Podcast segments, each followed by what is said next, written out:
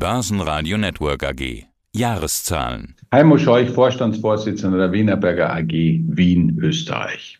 Aus dem Studio des Börsenradio meldet sich Andreas Groß. Schönen guten Tag nach Wien. Ja, Wiener Berger rechnet ab. Das Jahr 23 war ein erneutes Jahr der Krise in der Bauwirtschaft, vor allem im Neubau. Aber dass Wienerberger mit Krisen umgehen kann, das hatten sie ja eindrucksvoll gezeigt im Vorjahr 2022. Das war ein Rekordjahr gewesen. Jetzt in 23 gehen Umsatz und Ergebnis deutlich zurück, liegen aber, um noch eine Zahl ins Spiel zu bringen, über 2021. Hier kommen die Eckdaten. Umsatz 4,2 Milliarden. Das ist ein Rückgang von 15 Prozent. Operatives EBTA 811 Millionen, minus 20 Prozent. Ergebnis nachsteuern 334 Rückgang 40 Prozent und der Free Cashflow, schauen wir uns den auch noch an, 257 Millionen, ein Rückgang von 57 Prozent. Herr Scheuch, wie bewerten Sie jetzt Ihr Geschäft im Jahr 2023? Ich bin ausnahmslos sehr, sehr zufrieden, was die Performance unseres Unternehmens angeht.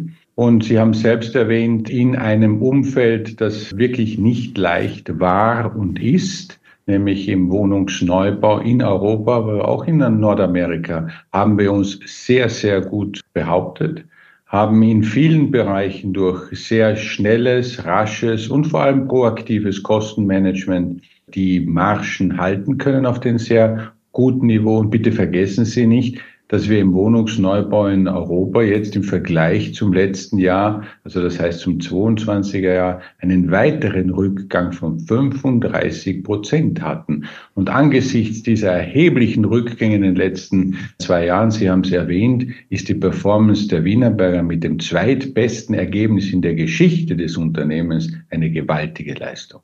Sie erwähnten Nordamerika, dort der Rückgang überschaubar. Allerdings läuft ganz klar das Hauptgeschäft in Europa, auch in Osteuropa, Nordamerika etwa ein Fünftel des Umsatzes hatte ich gefunden. Allerdings, ganz interessant, mit 25 Prozent Marge. Jetzt so ein bisschen jugendhaft, leichtsinnig gefragt, planen Sie da Veränderungen, also so eine Art äh, Meridian Brick 2? Ne, schauen Sie, ich habe da ganz klar auch kommuniziert, Nordamerika ist ein Wachstumsmarkt für Wienerberger. Wir haben durch diese große Übernahme natürlich eine ganz andere Dimension von fast einer Milliarde Dollar Umsatz in Kanada und USA erzielen können. Sie haben die Marge erwähnt, sehr gut durch die Kosteneinsparungen und die Integration. Und somit sind wir auf gutem Weg, dort weiter wachsen zu können. Das werden wir auch tun. Wir werden es nicht tun in dem Umfeld, wo wir sagen, wir kaufen alles, was am Markt ist. Sie haben ja viele europäische Unternehmen in der Baustoffbranche gesehen, die mit Multiples von 14, 15 mal EBITDA Unternehmen kaufen. Das wird Wienerberger nicht machen, weil da ist kein Wert zu schaffen, sondern wir werden in unserer sehr soliden und sehr bedachtsamen Vorgangsweise hier Prüfung vornehmen. Und ich bin der Überzeugung, dass wir den ein oder anderen Kandidaten dort in den nächsten Monaten oder im nächsten Jahr auch übernehmen werden können. Wie genau eigentlich haben Sie jetzt die Flaute im Bereich Neubau abgefedert? Ich bin noch auf der Umsatzseite. Also was fehlt im Neubau und auf der anderen Seite, was liefert der Bereich Renovierung, was liefert der Bereich Rohre? Ja, Sie haben hier zwei wesentliche Eckpunkte. Das ist in der Tat, was Sie erwähnt haben, die Diversifikation der Wienerberger. Wir haben uns natürlich als Unternehmen sehr stark in den Bereich Infrastruktur, Wasser und Energiemanagement mit unseren Rohren entwickelt. Auf der anderen Seite, Sie haben es erwähnt, das Dach mit der Renovierung sehr stark, das wir übrigens auch ausbauen werden mit der Terrialübernahme. Wir werden sicher gleich darüber sprechen. Das heißt, hier haben wir sehr starke zweite Eckpfeiler neben dem Neubau gesetzt darf nur mal erwähnen, weil wir über Zahlen auch sprechen. 2017 hat die Wienerberger nicht einmal die Hälfte des EBITDAs gemacht, die wir heuer, also letztes Jahr gemacht haben und vom Nettogewinn ganz abgesehen. Das heißt, hier sieht man, wie stark das Geschäft der Wienerberger auch in rückläufigen Märkten geworden ist. Der zweite wesentliche Punkt, und den darf man absolut nicht unterschätzen. Sie haben ja gesehen, in den letzten Jahren haben wir immer wieder über die Optimierung unseres Geschäftes gesprochen. Investitionen in den Bereich. Dann haben wir versucht, hier die Energie, den Energieeinsatz zu minimieren, die CO2-Ausstöße zu reduzieren. All das hat dazu geführt, dass wir heute ein viel stärkeres und profitableres Geschäft haben. Auch im Neubau. Können Sie das beziffern, was das Thema Effizienzprogramme angeht, was das Thema Energiesparprogramm angeht? Sehr gerne. Wenn wir die letzten drei Jahre jetzt ansehen, haben wir über 135 Millionen Euro hier gespart. Und das ist jetzt nicht einmal sparen, sondern permanent. Das heißt, da haben wir wirklich unsere Produktionskosten senken können. Und das sieht man auch sehr schön im Ergebnis 2023, dass hier dieser Beitrag ein so starker ist, der natürlich diesen immens großen Rückgang, was die vertriebliche Menge, also die Verkaufsmenge betrifft, hier kompensieren konnte größtenteils. Investitionen haben Sie auch zurückgefahren und das relativ deutlich. Es gibt zum einen Maintenance, also mhm. da haben sie relativ wenig getan, das fährt gerade aus, aber ja, den großen Batzen CapEx, da sehe ich dann doch einen Rückgang um etwa ein Drittel. Sind das auch Maßnahmen, die Sie sich gut überlegt haben und gesagt haben, jetzt muss ich hier irgendwo das Geld zusammenhalten?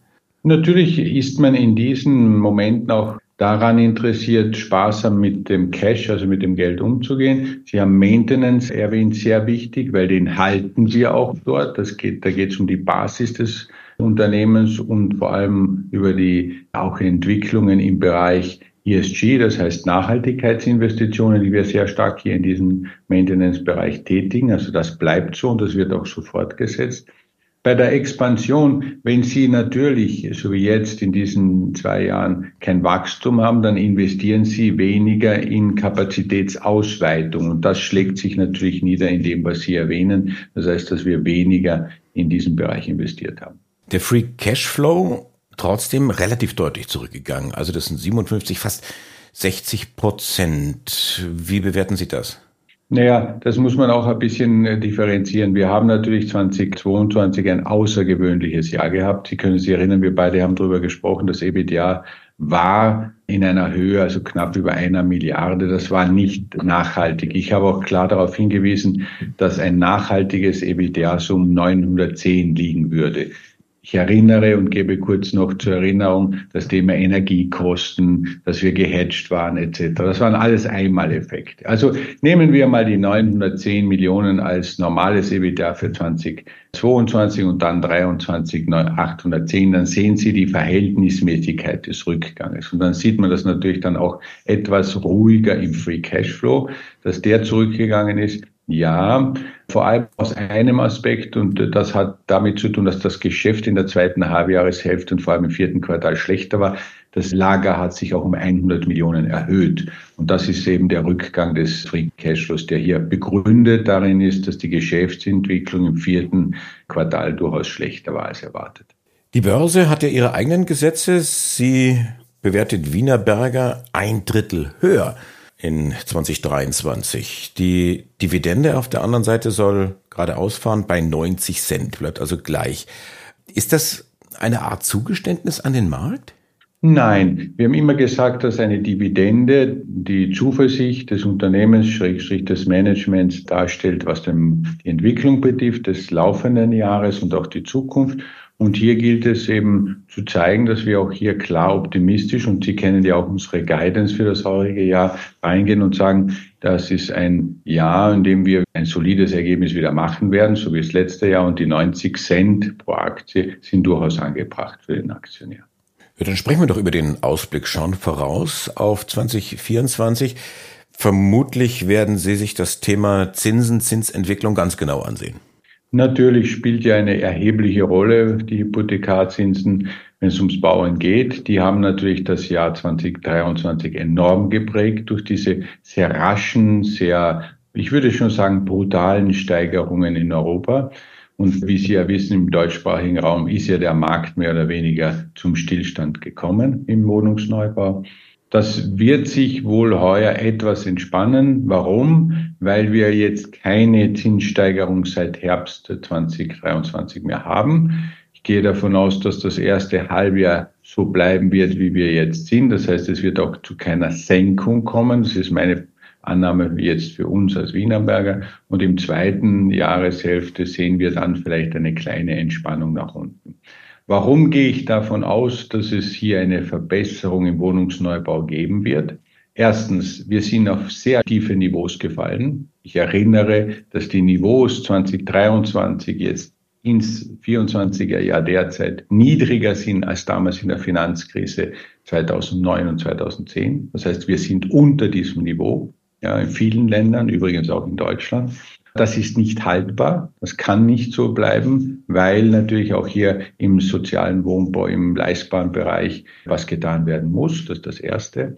Und weil ich auch sehe, dass die verschiedenen Akteure am Markt, ob das jetzt privat sind oder Entwickler sind, mit dieser Thematik auch, das heißt höheren Zinsen schon wieder umgehen lernen. Das war ein Schockzustand, der sich da ausgebreitet hat im letzten Jahr. Und da sehe ich heuer eine gewisse einen gewissen Pragmatismus, eine Realität, wo man sagt, man muss in diesem Umfeld auch wieder bauen und versuchen, Projekte zu gestalten.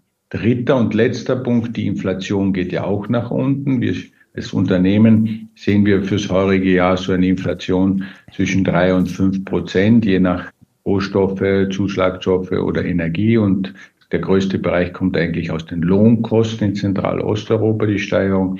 Und da sieht man schon, dass wir deutlich unter dem Inflationsniveau sind der letzten Jahre. Auch das wird helfen, um wieder den Markt ein bisschen nach oben zu bringen im heurigen Jahr. Und welche Rolle spielt die von Ihnen bereits angesprochene Terial, die Übernahme, die Spezialisten für Solar auf dem Stalldach?